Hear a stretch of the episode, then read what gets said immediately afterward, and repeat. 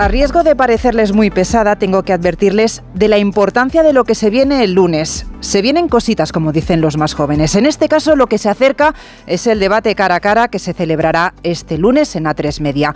Ya lo tenemos todo preparado para que a partir de las 10 de la noche los espectadores y los oyentes de esta casa puedan disfrutar del único debate entre Sánchez y Feijó que se celebrará en estas elecciones.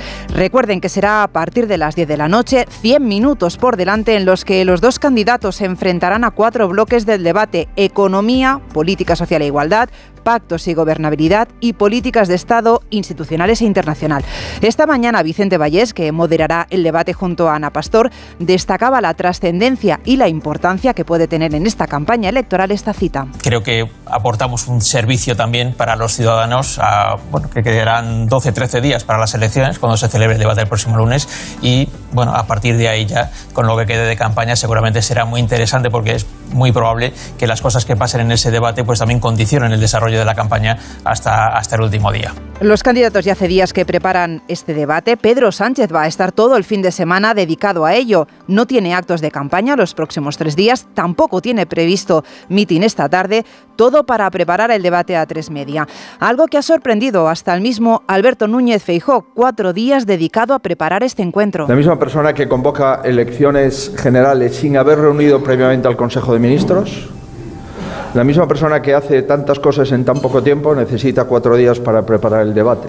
Pues será que no tiene facilidad para explicar lo inexplicable.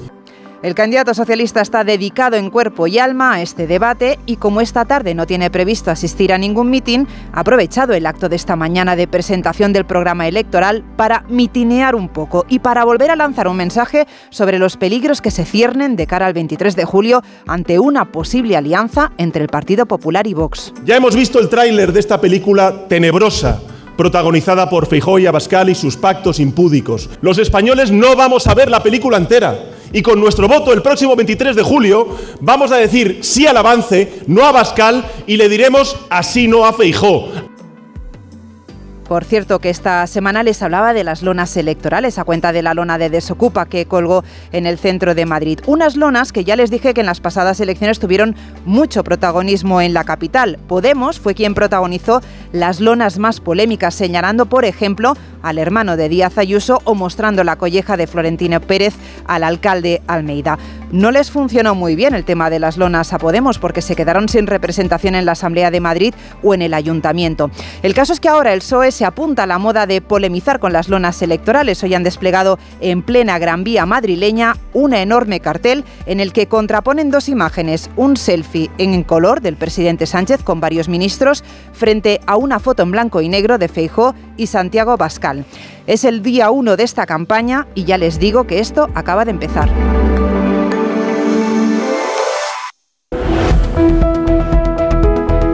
Hoy la cosa va de programas electorales. Hasta tres formaciones han presentado sus propuestas. Lo ha hecho esta mañana el candidato a la reelección, Pedro Sánchez, en un formato un tanto diferente. No ha habido preguntas y ha presentado sus principales propuestas ante un auditorio en el que le han acompañado varios ministros de su gobierno y dirigentes del partido. Siguiendo este acto ha estado Ignacio Jarillo. Buenas tardes. Pues sí, ha sido una presentación de propuestas en cascada para el votante joven que el PSOE cree que puede conseguir sobre todo y por eso las principales promesas llevan el infalible sello de gratis, porque el candidato socialista hoy prometía en su programa electoral gratuidad de estudios para los alumnos de universidad o formación profesional que aprueben toda la primera, transporte público gratis y gratis también de impuestos los primeros 30.000 euros que ahorre un joven para su primera vivienda. Primeras promesas que Sánchez propone no solo al votante del PSOE, también al del PP que esté descontento. Pido el voto incluso a quienes han votado al Partido Popular y se sienten avergonzados de los pactos de Feijóo con Abascal. Hay otras promesas electorales que no van a gustar a sus socios, pero que el PSOE no quiere olvidar para sus votantes de toda la vida, como la de combatir la ocupación de viviendas con eso sí, la conflictiva ilegal, aclara el programa del PSOE con desalojos en 48 horas, y otras que sí quiere olvidar, porque en el programa socialista no aparece para Cataluña ni mesa de diálogo ni consulta o algo parecido. El candidato de los populares, Alberto Núñez Feijó, de momento no cambia los planes por el debate del lunes. Sigue su campaña electoral. Esta mañana ha estado en Sevilla, desde donde ha reivindicado el modelo de Juanma Moreno, o lo que es lo mismo, conseguir una mayoría absoluta para no tener que depender de nadie.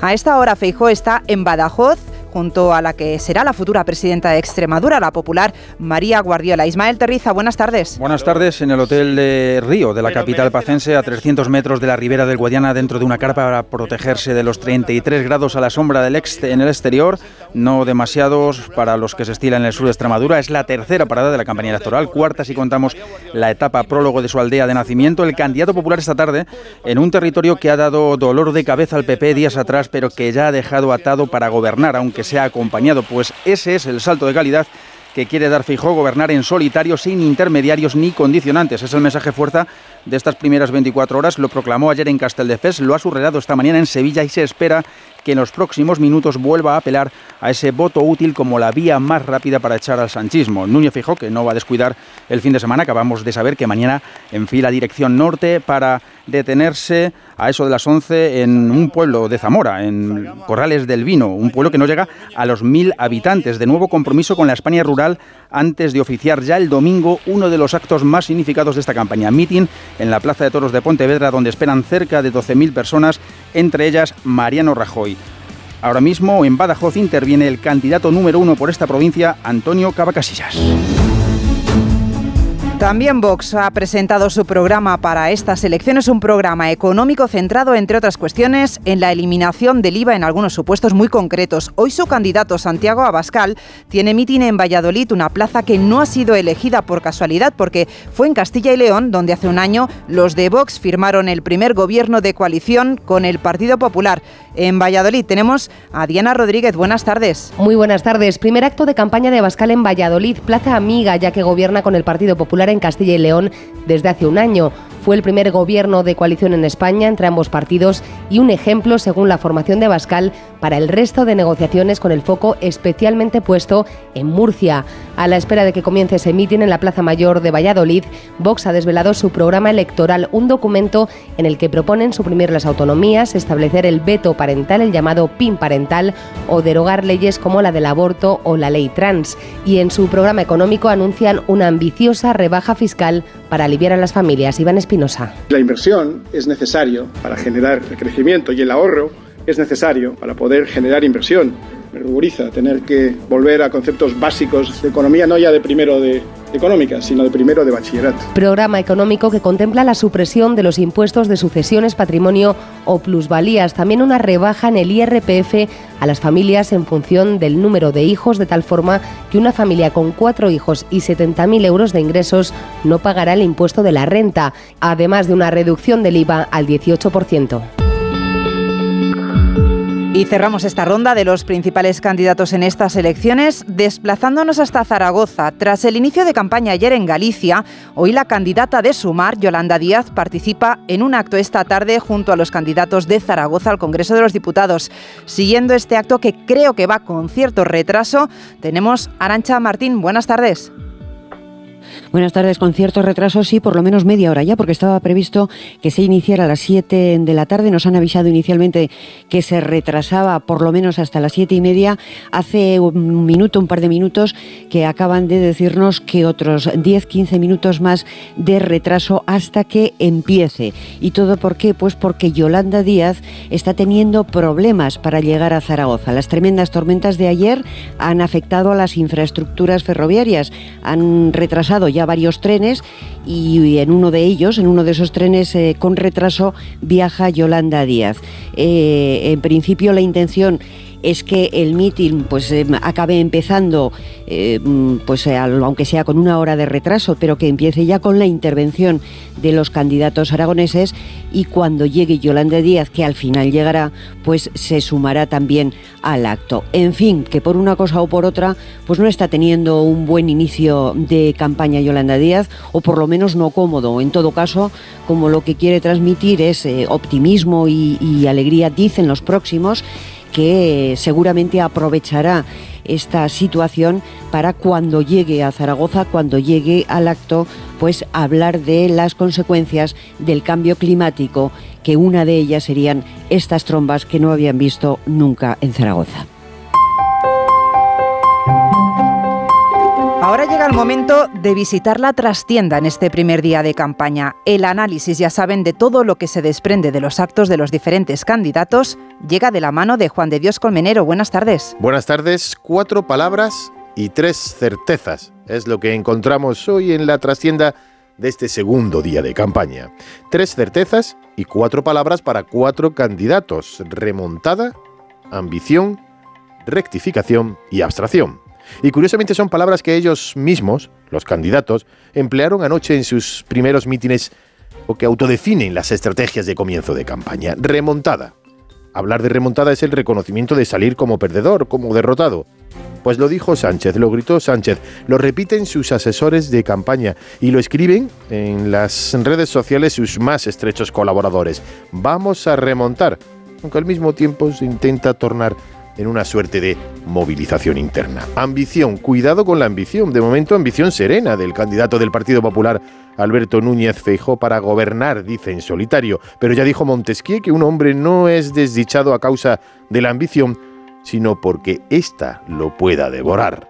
En la sede del Partido Popular ya no ven como un sueño superar los 150 escaños, aunque se preguntan si son demasiado ambiciosos. Rectificación, y aunque en precampaña fue Sánchez el que inventó que cuando se rectifica no es que se haya mentido, sino que simplemente se cambia de opinión, Yolanda Díaz ayer batió el récord de rectificación de su propio programa electoral. Por la mañana, cuando lo presentaron, se podía leer la propuesta de expulsar de la carrera periodística a los informadores que manipulen y desinformen según el criterio de Sumar.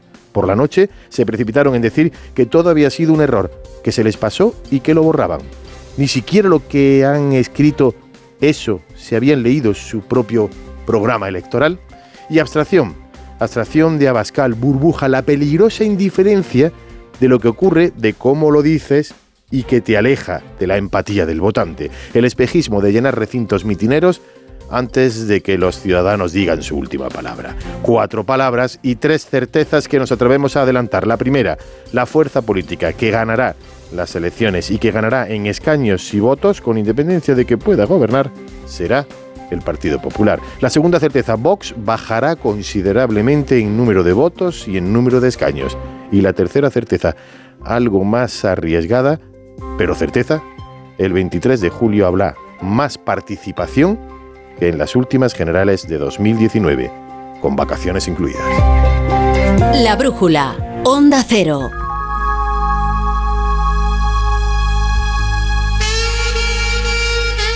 Ya les he advertido al principio que hoy teníamos alguna cosa divertida. La campaña electoral no tiene por qué ser aburrida, y más si de vez en cuando nos encontramos momentos como este que ayer por la tarde protagonizaba Aitor Esteban en el arranque electoral. Que yo he visto cosas que vosotros no creeríais. He visto meteoritos en llamas que anunciaban la llegada de la independencia y han acabado siendo satélites girando alrededor de la política del PSOE junto al otro satélite Yolanda Díaz. He visto a las naves de combate de Podemos asaltar los cielos, acabando abatidas en llamas. He visto agujeros negros, como el de Vox, que amedrentan con comerse constelaciones e incluso la galaxia democrática entera. Y he visto grandes constelaciones complejas en su organización, como el PP y el PSOE, que cambian cada estación del año su lugar en el firmamento, según cómo vaya la opinión pública. Desde luego, Aitor Esteban ha dejado claro que conoce perfectamente la película Blade Runner. Esta mañana el candidato del PNV presentaba también su programa electoral. Más allá del cupo vasco, que es algo que ya se da por consolidado, garantizar una mayor autonomía fiscal es lo que piden. Es esto ¿Cómo se traduce? Pues en incrementar la capacidad de decisión y gestión en materia de impuestos más allá de los tramos autonómicos. Redacción en el País Vasco, Irache de la Fuente, buenas tardes. Es una de las medidas del programa del PNV presentado hoy bajo el lema con voz propia, en el que el gelchale Aitor Esteban reclama más autonomía fiscal con reglas diferentes para Euskadi y aumentar las capacidades del concierto económico vasco para, más allá de recaudar, poder también actuar. Para poder regular algunos impuestos, estoy refiriendo por ejemplo al IVA. ¿Y modificar para qué? Pues voy a poner un ejemplo, unos sectores que verdaderamente lo necesitan, como por ejemplo peluquerías, feminizado, precarizado, al que en un momento determinado el gobierno español subió el IVA, queremos modificarlo y tener capacidad eh, para poder bajar, por ejemplo, ese IVA. Un programa en el que se incluyen medidas para la reindustrialización en el mercado de la energía para hogares y empresas o culminar la transferencia de cercanías, pactada pero que no llega, y asumir la de aeropuertos.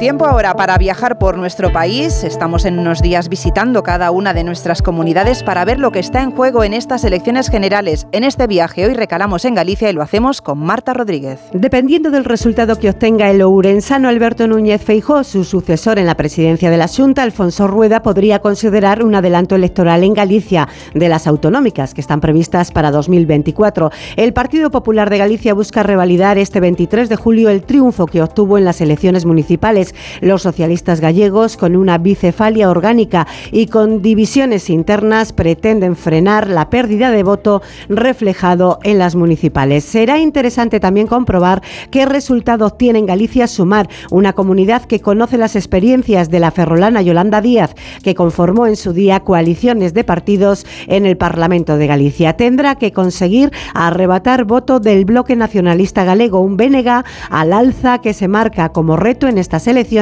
obtener en el Congreso grupo parlamentario propio. Los de Ana Pontón tendrían que conseguir cinco diputados en Galicia. En esta legislatura los nacionalistas tuvieron un único diputado.